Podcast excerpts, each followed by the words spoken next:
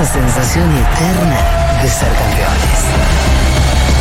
Futurock FM.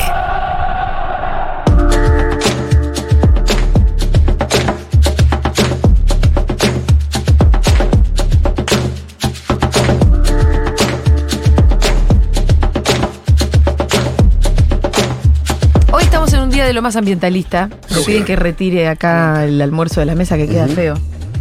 Eh, en un día muy. Además, porque recién veníamos hablando con Eyal Weintraub de Jóvenes por el Clima eh, y hablando también de proyectos de reciclado, pero ahora vamos a entrar eh, muy en concreto en el tema con María Castillo que está acá en la mesa. Ella es cartonera.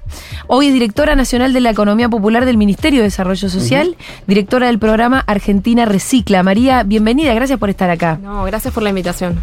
Y además nos interesa María, bueno, María invitada del Pitu, ¿no? Son Sí. este, personas que el Pitu ha conocido también en su, en su vida. Es mi militancia. En tu militancia en general y, y dice, bueno, esta persona te va a interesar. Em, María, vos, bueno, sos de Villa Fiorito. Yo soy de Fiorito, sí. ¿Naciste Y se- ahí? naciste No. ahí. ¿Ah, no? No, yo nací en Lomas, Lomas Centro. Ajá. Ah. Eh, y después yo me mudé a Villa Martina, que es donde mis papis pudieron en su momento comprar un, un terrenito para Sí. hacer la casa. Y después cuando eh, pasaron dos años de estar en pareja y tener mis hijos, me mudé con mi compañero de vida ya de 20, casi 29 años Sí. a Fiorito.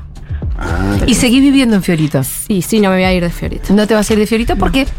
¿Por qué? Porque es mi lugar en el mundo, es mi Bien. casa, es donde construí las bases como referenta de- del sector cartonero en Lomas, la organización, digamos. Lomas, Lomas, yo siempre digo, Lomas es Lomas en mi vida. Es Sí. muchísimo. Y vos empezaste a laburar de cartonera en el 2001. Fines del 2000, principio del Sí. 2001, viví la crisis del 2000 Así. así, viendo un montón de situaciones muy complejas, duras, no solo en mi vida, sino ver personas por ahí de, de- de clase media o clase alta sintiendo que, que se les va la vida en, en la pura, pura economía, ¿no? Ajá. Y nosotros con, con Javi, que es mi compañero, estando en la calle juntando cartón y ayudando a la gente que, no sé, me pasó un caso. ¿Vos No de si de laburabas de algo y perdiste el laburo? No, yo ¿Cómo nunca era tu- trabajé. Ajá, Yo eras estu- ama de yo casa. estudiaba. Sí, Eh, tuve que formar mi familia porque quedé embarazada. sí. ¿A qué edad quedaste embarazada?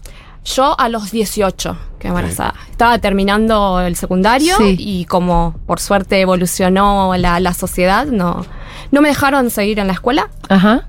Eh, era un colegio religioso y dije, bueno, me hago Te echaron de la escuela por embarazarte. Sí, Es increíble que. sí. Hoy no pasa, por Hoy no, suerte. hoy Hoy te dejan terminar. Hoy se puede terminar, Sí. hay muchos más recursos también para todo eso, pero bueno, me dijeron, bueno, a mí bajaba mucho la presión en Sí. ese tiempo y me dijeron, no queremos que te suceda nada, para mí es una excusa, pero eh, dejé la escuela y me si te pasa, mis que te pase en otro lado, en Que te todo pase caso. en otro lado. Porque la verdad, el argumento de cuidarte, pero por eso te echamos. ¿Y, y, y cómo fue ese paso cuando.? A mí me, yo pero puedo hablar como que cuentes cómo fue eh, tu ingreso al reciclado, a cartonear, como decimos nosotros. Y en el 2000, yo económicamente con, con- con mi pareja estábamos bien. Él trabajaba, mis hijos estaban Sí. bien económicamente, no nos faltaba prácticamente nada. Sí. Éramos muy jóvenes y, y- y por ahí podíamos afrontar las cosas de una mejor manera hasta que él se queda sin trabajo. Y fue uno de los tantos que en el 2000 hacía filas y filas y filas para conseguir trabajo. Obviamente nunca lo iba a conseguir porque no tenía sus estudios terminados. En mi caso yo tampoco. ¿Y por qué era el 2000? Y era el 2000 y era esa cosa no cíclica de que va a acceder a un trabajo el que más conocimiento tenga, que es algo que pasa ahora también. Sí. Entonces, un día me dice, bueno, lo único que me queda es sumarme a la familia de él, ya estaba yendo a cartonear a, a Congreso, me Ajá. sumo a eso y ahí tuvo el primer batacazo, ¿no? De decir, wow, estoy haciendo esto, no me gusta verlo llorar a la noche y un día dije, somos una familia, me Sí, sumo, sí. se enojó mucho conmigo en ese momento. Y me Des- fui, me acuerdo bien sí. que me fui a cartonear ahí por congreso con una de mis cuñadas. ¿Y, los ahí nenes fue con la quién los dejaste? el- los chicos míos y, y mi ahijada, que Sí. se llevan poquitos años, quedaban con los abuelos. A mí me interesa que ustedes recuerden que estamos hablando con una directora nacional hoy. Sí. Digo, porque. Que ahí vamos a llegar hasta ahí. Vamos a llegar, pero es Sí, interesante conocer el recorrido de María Castillo. Y lloraba tu marido todas las noches. Y él todas las noches venía mal. O sea, él no me- se bancaba la realidad que le tocaba vivir. No, no, porque creo que. ¿Vos llorabas también o no? Uno- las mamás no tratan de. de la mamá no demostrar que llora. Eh, ¿no? Es lo que siempre dice el Pitu, ¿viste? Las- la, la, la, Yo- la lloramos, mujer pero en para el la baño, creo olla. yo, ¿no? Se va al baño a llorar. Vamos al baño a llorar y después, bueno, acá no pasó nada y salgamos Sí. a pechar la vida. El plato de comida para mis dos nenes de 4 y 2 años tenían que estar. Sí. Y salí a cartonear y sí, no, no me voy a olvidar jamás la primera vez que abrí la bolsa, esa cosa de decir, wow, esto me toca abrir, esto De lo que abrir me la queda". basura. Abrir una bolsa de basura y sentir, si a vos te molesta en tu casa el olor a basura, imagínate las bolsas que quedan, no sé, desde el viernes hasta el día domingo que el responsable del edificio las saca. Por eso es tan importante que, que la gente también separe en la casa la separación en origen, le cambia la vida a un montón de gente. No, y la responsabilidad también que tiene eso, ¿no? Ambiental de, de llevar adelante una práctica que es básica, dos tachitos y Sí. separación, que puede ser Sí. hasta una caja, una bolsa, identificar la que es reciclable. Y eso cambia, hasta que un día, no, se me pasó y Sí. a laburar, laburar, laburar y ¿Te daba vergüenza? onda. No, la- lo primero que me juzgué fue dos cosas. Primero me acordaba de mi hijo, y mi hijo decía, tenés que estudiar y tenés que hacer esto. Lamentablemente no es porque no quise, sino viejo. porque la sociedad, mi viejo, Sí. eh, no me lo permitió. Digamos, la estructura de la educación en ese momento no me lo permitía. ¿Vive tu viejo? No. No te llegó a ver directora nacional. No. No Bueno. llegó a ver a sus nietos tampoco. Bueno, Ah, pero de dónde está te está viendo. Bueno. Tranquila. Pero más está allá de eso, creo que la primera vez que abrí una bolsa dije, wow, Mm.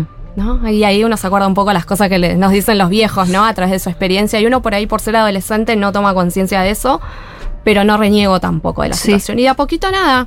Fue normal Sí. y laburamos y así pude hacer mi casa, pude comprarme cosas. Pero además también la situación del cartonero, cartonera en general fue cambiando mucho del 2001 al día de hoy. Sí, pero por, por el planteo Por genuino de la militancia, ¿Sí? de salir a pelearla en pleno 2001, para mí es, es muy específico aclarar esto. En, Sí. en esa época, hasta el 2002, figuraba una ley de la dictadura militar donde era prohibido salir a cartonear y era un delito. Mm. Muchos han ido detenidos, a muchos nos han secuestrado nuestras camionetas, a muchos nos han pegado, nos han discriminado, la discriminación hasta ahora existe, ¿no? Pero, Sí. pero creo que esa transición que logró hacer el sector cartonero de discutir en la Ciudad de Buenos Aires un modelo de gestión que no sea el de la dictadura militar, que privilegiaba a un sector que era el que concentraba el poder de retirar este residuo de una manera muy dura también para todos nosotros, se consigue a través de la ley 992 en Sí. el 2000 2002. ¿Y cómo fue el paso de tu salida individual a hacer ese trabajo a empezar a pensar a formar parte de una cooperativa? ¿Cómo fue ese proceso en tu cabeza? Nosotros en el 2002 lo conocemos a Juan, a Juan Grabois. Juan Grabois. Y ahí empezamos nosotros a... de a 2002. poquito- 2002. Ajá. Eh, llega ahí re jovencito, tenemos casi la misma edad, pero... ¿Llega dónde, María? Nosotros, te- nuestra familia copiaba en, Sí. en la casa de, de la provincia de Buenos Aires. Ajá. Y acopiábamos ahí un montón de bolsones. Y un día llega y dice, bueno, les pregunto, empezó a hacer preguntas, qué sé yo, y dijo, ¿por qué no se empiezan a organizar? Mm. digamos, porque el día a día era difícil, la calle no es fácil No. para el que no la conoce, no, no es nada fácil porque no solo subí- sufrís discriminación, ibas con el carro y pasaba un colectivo y te tiraba el carro a la mierda. Eh, la policía todo el tiempo, ¿no? Sí. Correte de acá, anda para allá, hace esto. No se podía cruzar la 9 de julio. Ajá. Porque si no te sacaban los vehículos, te sacaban el carro. Era ¿Por qué no prácticamente. se podía cruzar la 9 de julio? ¿Para que no te Yo vean? creo que por- para que no se visibilice el, el- La- el la cartoneo. cantidad de realidad. cartoneros que venían de, desde la zona sur o la zona norte, ¿no? El Tren Blanco, Fiorito, Caraza, Avellaneda, Eh, Quilmes. ¿quién- quién- no me acuerdo quién los trataba de, de, de como que si robaran algo.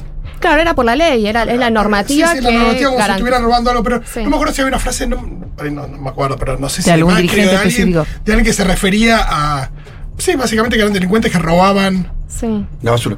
robamos la basura. Y creo que ahí, a partir de esa organización, empezó a, nada, a, a llevarse adelante esa práctica de unidad de trabajo y que se basó básicamente en que todas las, camionetas y camiones que venían de la ciudad, de, de la provincia hacia la ciudad, empiecen a armar asambleas para ver nosotros cómo empezamos a discutir una política de gestión completamente distinta e inclusiva. Y ahí uno de a poquito, ¿no? Va tomando esa cosa de compromiso, de entender por qué pasan las cosas, qué teníamos que hacer, y bueno, se empieza a lograr la unidad del sector y se arman las diferentes cooperativas, que son muy conocidas acá en Cava. Y vos le das mucho crédito a Juan Grabois. Yo creo que en ese momento donde uno está prácticamente resolviendo la olla, nosotros Sí, decimos, sí, hay sí, que resolver sí, el plato sí. de comida, después Sí. lo demás vemos uno cómo lo hace. Y la única persona que se acercó ahí no fueron funcionarios. Ajá. Fue un pibe que iba a la universidad y que le llegaba mucho esta cosa de los derechos de- de- del pueblo. Mm. Sí, y, con todo el conocimiento, obviamente abogado y todas esas cosas. Sí. Nos, nos fue Porque Juan es haciendo- abogado. Juan es abogado. Eh, nos fue haciendo comprender que tenía, que podíamos luchar por, por un derecho y que las cosas que estaban planteando estaban mal, no podía existir la persecución, no, no era un delito, era, es un trabajo lo que hacemos. Hay mucho reconocimiento a Juan Grabois en ese sentido. El otro día le escuchaba a Nati Saracho en una entrevista que decía, a mí Juan Grabois me cambió la vida. Sí. Así con nombre y apellido. Y está bueno porque obviamente que es un proceso súper colectivo, pero cada tanto hay una persona Mm, Clave. que la ve en concreto y que lidera y que conduce y que le cambia la vida a muchas otras que también se organizan alrededor de ese Sí, liderazgo. y para mí lo clave por ahí con Juan es que no es que solamente lidera o conduce, sino que te justifica cada cosa que uno puede hacer, Ajá. te enseña. ¿Cómo es eso? ¿No? Yo no estoy de acuerdo en las personas que por ahí quieren imponer, Mm. sino en la persona que viene y se sienta, mira Mari, esto es así, así, y si yo no lo entiendo me lo explica, trata de hacerme comprender de una forma más teórica las cosas que tenemos que hacer o, de- Sí. o hacia qué camino ir. Entonces, ese Juan que con nosotros muchos tuvimos la oportunidad de conocer en el 2000 es el que nos permitió organizar un sistema hoy en la ciudad de Buenos Aires Sí. que tiene pliegos de licitación, hay más de 5.000 compañeros cartoneando, donde tienen derechos garantizados. Esos derechos es lo que tiene que ir al resto del país. Obviamente Eso comprendo que- falta. eso falta un montón. Que O sea, también en, en la ciudad los cartoneros tienen un nivel de organización que no, que no se reproduce en el resto del país. No, la organización sí existe, Ajá. lo que no existe son los recursos de garantizar el derecho Claro. de trabajar dignamente. Claro. Entonces, esa variable, que también es una variable económica, es la que por ahí en la ciudad de Buenos Aires sirvió, nos sirvió a muchos para llevar la referencia a los distritos donde vivíamos. Sí, aparte si pensamos que, que en la ciudad se logró con el gobierno que tiene la ciudad, ¿por qué no habría de lograrse eh, en otros eh, Total. del país, no? ¿Y la, la primera cooperativa que fue? Amanecer de los cartoneros. Bueno, la que armaste vos. Yo soy, yo y un montón de compañeros somos fundadores de, de la COPE de Amanecer los Cartoneros. Y después cada uno de los compañeros fue construyendo en su territorio, ¿no? En la ciudad de Buenos Aires funciona un sistema con algunas correcciones por ahí para tener, pero, pero fue un modelo de decir, che, mira, si lo pudimos hacer, como decía recién el compañero, ¿no? Si se puede hacer acá en la ciudad de Buenos Aires, ¿por qué no lo hacemos en el resto del país? Hay más de 150.000 cartoneros, ¿por qué no le damos derecho? ¿Por qué no construimos esas bases de solidaridad para que el resto de los compañeros pueda avanzar en la misma metodología? Pero además ahí lo que necesita es un municipio atento, ¿no? O sea, es a nivel municipal, sobre todo la organización de la recolección de la basura, con las cooperativas, Sí, digo. Los municipios tienen la competencia en la gestión de sus Sí. residuos. Y nosotros ahora, a través de- del programa, fuimos avanzando en esa cogestión, ¿no? Ajá. Eh, del programa del que vos sos directora, Sí, Programa Argentina de Reciclaje. desde el Ministerio de Desarrollo Desde Social. el Ministerio de Desarrollo, que no tiene injerencia ambiental, pero sí tiene la injerencia en las cuestiones sociales. Ujú. Que eso fue ¿Qué difícil quiere para decir eso? Que no tenga injerencia ambiental. El- los organismos que tienen injerencia ambiental es como el Ministerio de Ambiente de la Nación, que es el que articula todas Sí. las cuestiones ambientales, residuos y demás. El Ministerio de Desarrollo Social no tiene esa posibilidad No, de pero en los hechos sí. Pero sí En los hechos, al final, los que están reciclando y están haciendo una tarea ambiental enorme Claro. son ustedes. Por eso yo digo que el Ministerio de Desarrollo Social, nosotros abrimos un caminito ahí, que si bien no podemos nosotros decirle al municipio qué debe hacer o controlar su gestión, porque eso lo tiene el Ministerio de Ambiente o el Ministerio de la provincia donde está trabajando, eh, pero sí tenemos la obligatoriedad como Ministerio de Desarrollo Social de garantizar los derechos básicos para ese trabajo. Entonces ahí nos fuimos metiendo y discutiendo una agenda, eh, no solo ambiental, sino una agenda social con Sí, sí. responsabilidades. Claro. Em, y desde el programa ustedes van y buscan, por ejemplo, a eso, a los intendentes de los municipios que todavía no tienen políticas de reciclado. ¿O cómo, haces para, para, para tratar de expandir la política de reciclado con las cooperativas? Como, cuando, como te decía yo recién, es el, el municipio el que tiene que articular ahí. Sí. En algunos casos hay vínculo persistente con las cooperativas y los municipios, pero pasa mucho por la organización de esas cooperativas. Ajá. Las cooperativas se organizan y a través de esa organización van y discuten una agenda con inclusión social, esos sistemas avanzan en diferentes medidas. Cuando eso no sucede, es mucho más difícil. Que a veces pasan, yo creo que pasan por dos cosas. Una pasa por ignorancia de no saber cómo armar el sistema, ¿sí? que nosotros sí lo sabemos hacer. Por otro lado, no tienen el presupuesto o no saben reasignar su presupuesto. Y por el otro lado, no tener voluntad directamente de hacerlo. Claro. O sea, es preferible ver a los compañeros en un basural, Sí. trabajando o muriéndose en un basural, Ajá. a llevar adelante una política pública. Que es muy sencillo. Sí. Y ahí nosotros como programa lo que decimos es, sin la autoridad competente, armar una guía de implementación de sistemas locales con inclusión social, que nosotros la denominamos GIRSU. ¿no? Gestión Integral Inclusiva de Residuos Sólidos Urbanos. Hoy tenemos la GIRSU nomás, sin la inclusiva. Entonces dijimos, empezamos a discutir eso. No saben hacerlo, acá tenés la Biblia cartonera que te dice en la... ¿Cómo la tenés Z, que hacer todo? ¿Cómo tenés que hacer? Tenés anexos desde pedagógicos, anexos normativos, eh, cómo se arma un convenio. O sea, nadie hoy puede venir y decir, como funcionario que no lo sabe hacer. Porque ahí te lo doy. te doy manual. Te doy un manual. Es el, de la- el abecedario de cómo se arma un sistema, qué capacidades tenés. El equipo nuestro de la dirección está capacitado para armar diagnósticos en cada uno de los municipios, saber desde si tienen vacunas, si tienen una vara social, cómo se articula todo un sistema, si tienen indumentaria, si están, digamos, todo, todo lo general Sí. del sistema. Eso se puede hacer. ¿Hay algún municipio que vos digas, este lo hace perfecto? Sí. A ver. Y por suerte, digo, por suerte, Digo, digo démosle esto, la cucarda a quien le no- corresponde. ¿Por qué digo esto? Porque está bueno. Sí. Porque siempre nosotros, o, o estoy acostumbrada a escuchar mucho, que se habla de la provincia de Buenos Aires. Ajá. Nosotros somos un partido federal, un, eh, un ¿cómo se llama? Un país federal, Sí. se supone. Sí. Entonces, los recursos casi siempre quedan en Buenos Aires, no quedan en el resto del país. Entonces yo dije, bueno, la oportunidad de que se arme el Ministerio de Ambiente de la provincia me ayudó mucho a decir, bueno, no me dedico tanto a la provincia, pero voy al resto del país donde nadie llega. Sí. Y ahí llegamos nosotros a Treleu, Ajá. donde ya conocíamos compañeros cartoneros. Sí. Conozco a Un muchos. poquito más cerca del micrófono, Mari. Eh, conozco a muchos compañeros por venir desde el sector. Sí. Y en Treleu se pudo armar un sistema de cogestión con el municipio, Ajá. donde tenés tres modalidades. Tenés los compañeros del basural, donde obviamente prácticamente casi viven ahí. Después tenés compañeras que están dentro de un parque industrial, que son todas mujeres, que juntan todos los materiales reciclables del parque industrial. Y después tenés los compañeros que están en, que nosotros lo denominamos puerta a puerta, que recogen el material como sacan cava, y después va, y va a la cooperativa a clasificarse. Lo que logramos hoy es que los tres sistemitas estén solamente en un lugar de trabajo, Sí. articulando que ese material no vaya a un intermediario a menor costo de pago, de remuneración, y que tampoco eh, el control de la balanza juegue en contra de los compañeros. De la ¿cuál? balanza De literal. la, la balanza La que de- de- pesa- del peso. Ok. ¿Entendés? La balanza del galponero tiene un montón de cosas. Sí, Y no sí, quiere sí. decir que está mal lo que hace el galponero, sino que lo hace también por una necesidad. Sí. Porque por algo surge esa persona que demanda comprar material. Claro. Que después lo vende directamente a las grandes empresas de nuestro país, que son las que concentran el poder Bien. por ahí de definir cuánto es ese, ese kilo de productividad. Y en este caso, paga. ese, el que compra ese material, Los compañeros tienen una propia red de comercialización, Ajá. donde eso está todo facturado. Los compañeros hoy están bancarizados, tienen una tarjeta a nombre de la cooperativa, donde ya no cobran en mano, no están atados, digamos, al sujeto de- del galponero a que queda por ahí nada por necesidad. A mí me el galponero, perdóname, es el que compra el el material. que compra de manera informal. Claro. Vos tenés Hay los muchos compradores- lugares de- en los barrios, cerca de los barrios, que compran material reciclable y lo venden en el mercado. Lo que pasa es que eso abarata muchísimo el costo y se le paga Sí. muchísimo No, que menos. es un intermediario hablan- Claro, un el intermediario. Es lo que ustedes hablan siempre de Reciclar Sur, que Claro. ustedes pagan más. Claro, nosotros pagamos más porque nosotros procesamos el material y lo vendemos en el mercado. Eso nos permite a nosotros pagarle mejor al Pagarle mejor al cartonero. Sí, y eso lo que te permite es la pura economía circular. Yo siempre hablo que la economía circular, nosotros logramos pasar de la lineal, o sea, de consumir, descartar y directamente que vaya en tierra, a pasar a una economía circular. Esa economía circular tiene un montón de situaciones. Primero, la vulnera- vulnerabilidad del compañero trabajando en calle o dentro de una planta, que tenga Sí. uniformes, que tenga lo demás, se lo garantizamos. Segundo, el conocimiento de cómo llevar adelante la digitalización de esos insumos.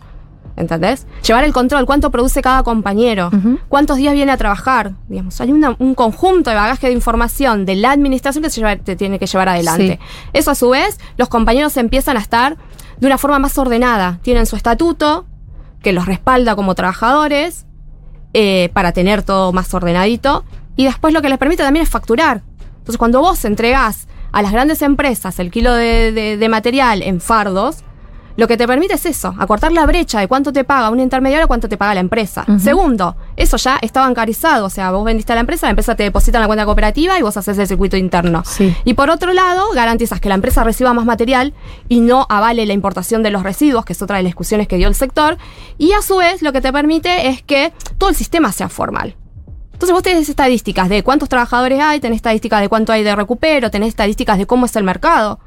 Y le vas garantizando derecho a los compañeros. El potenciar trabajo, digamos, le garantiza un piso de trabajo a los compañeros, que esa es otra de las grandes discusiones que tenemos, ¿no? Necesitamos el potenciar trabajo, que es para nosotros la, la formalidad más importante, ¿no? En el 2016 discutir el, el salario social complementario, que para mí ese es el nombre correcto, es la discusión de las organizaciones sociales como el derecho fundamental a tener un piso de trabajo, un piso de ingreso, y que se complementa con la recuperación. Entonces, Claro. unís todos esos puntitos y un sistema funciona. Entonces el de Trelew tiene todo eso, tiene una guardería, hoy tiene un comedor, ¿entendés? claro, tiene un montón de derechos que Que nosotros decimos son ustedes. básicos, pero que lo construyen la gremialidad, lo construyen los compañeros del territorio de saber que si ese chico, como me pasó a mí, en mi caso lo podían cuidar, Pero a medida que fue pasando el tiempo, mis hijos Pero iban. entre Leo, ustedes necesitaban que también fuera eh, una alianza con el municipio para que funcione así de es bien. fundamental que, el, que no una alianza, sino una cogestión. Cogestión, ahí está, esa es la palabra. Cuando vos tenés la cogestión, una, nosotros armamos mesas de trabajo donde está el Estado Nacional, que a veces el Estado Nacional está con el Ministerio de Ambiente, con obras públicas, con demás. Y después tenés al municipio en sí, con sus áreas de trabajo. Y después tenés a los compañeros, los representantes de cada una de las cooperativas. Con todas se trabaja o se trata de trabajar con todas, discutiendo qué se debe hacer con los residuos. ¿Hay diferentes niveles de apertura de los municipios frente a estas políticas? Sí. A veces, a veces cuesta muchísimo. ¿Quién es el intendente de Treleu? Ay, no me acuerdo ahora cómo se llama, pero creo que es Ahora- Martín Ahora lo averiguamos. ¿Cómo?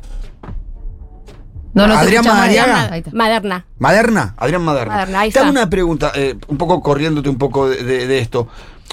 Una de las cosas, una de las virtudes que, que tiene Juan eh, Graboy, compañero que queremos mucho, es la que, que generó la posibilidad de que muchos actores. Perdón, pareciera que le estamos haciendo campaña a Grabois. No. La verdad que esta nota estaba pautada hace No. mucho. Yo le quiero No, no, poner eh, a, a Juan todos los honores que Sí, él sí. merece por esta cuestión, pero no está dentro de la campaña. No, la no, estamos hablando de No, no, pero la pregunta era porque la verdad que eh, ha logrado que actores de los sectores populares, ahí está Saracho, Ferna- eh, Fer- Miño. Fer- Fermiño y María en este caso, ingresaran al Estado. ¿Cómo fue ese desafío de poder ingresar al Estado? ¿Cuál, cuál las cosas que, que, que- qué es lo que te asustó? ¿Qué es lo que te encontraste difícil? Si la pudiste superar. Hoy sé que estás estudiando en la universidad también, que creo que habrá sido algo que te despertó esa- ese ingreso al Estado también, ¿no? Contame esa parte. La, la verdad que esto es, esto es clave lo que dice Pitu. Yo siempre concebía que era difícil que entiendan esto, ¿no? Los, los intendentes o las intendentas, que comprendan de qué hablábamos nosotros cuando íbamos a golpear las puertas de los municipios para decir, che, necesitamos que nos ayuden. Mm. Llegar al Estado nos permitió a nosotros tener una concepción distinta de todo lo que pensábamos. Ajá. En el 2019, las organizaciones sociales presentan el proyecto de buen gobierno, que básicamente era qué queríamos hacer nosotros en el Estado, qué debería hacer el Estado para llevar adelante políticas públicas para el sector popular, y que incluye a otros actores. Cuando me toca a mí estar en... en- que me, me dicen, che, Mari, ¿te, te gustaría estar en el Estado? Y digo, uy, cuántas cosas se puede hacer, pero nunca es como que yo estaba pensando en eso. Mi, mi meta era por ahí pensar más en el territorio todo el tiempo y los recursos que necesitaban. Pero ahí comprendí cuando llegué el 15 de diciembre ahí a las oficinas de, de la avenida Entre Ríos, que fue un, un- Ahí es como que ese día dije, wow, estoy acá. Sí. ¿Y ahora qué hago? Tengo que comprender Sí. cómo es el Estado, cómo Claro. funciona, Sí. qué normativas hay, cómo, cómo se trabaja, los vínculos dentro de un área que ¿Qué nosotros puedo si bien hacer con esta herramienta? pero que, que no teníamos claro porque era la primera experiencia. Pero no fue una traba para mí, al Mm. contrario. Eh, pudimos desarrollar muchas cosas. ¿Por qué? Porque la base está, digamos, somos cartoneros, sabemos que necesitamos, tenemos diagnóstico del territorio, lo único que falta es materializar esas necesidades en el territorio. Articular con los municipios, saber qué necesita cada una de las cooperativas, cómo desarrollar un sistema integral, y se avanzaba. Lo que tenía que existir era la predisposición y metas para lograr, no era otra cosa. Hace dos semanas presentamos nosotros la rendición de cuenta de todo lo que hicimos los, los compañeros que estamos en el Estado. Y es impresionante. Sí. Bueno, y necesitas una María Castillo también, ¿no? Sí, también. No, María- Hay, hay muchas Marías. Eh, ojalá hubiera más. Te quiero agradecer muchísimo la visita, No, no. Eh, que hayas pasado hoy por Seguro La Habana y obviamente todo lo que haces me parece totalmente fundamental. No, gracias a usted. Así que bueno, pasó eh, María Castillo, es directora nacional de Economía Popular, la primera cartonera que se convirtió en funcionaria pública, Sí. de acuerdo a lo que dice por lo menos este papel. Muchísimas gracias y felicitaciones. Y ojalá que el laburo siga Ojalá. y se siga expandiendo eh, es- ese modelo, ¿no? Sí, para Que- eso hay que ganar las elecciones. Bueno, sin ninguna duda, Sí. porque si no... Gracias María, No, ya gracias venimos.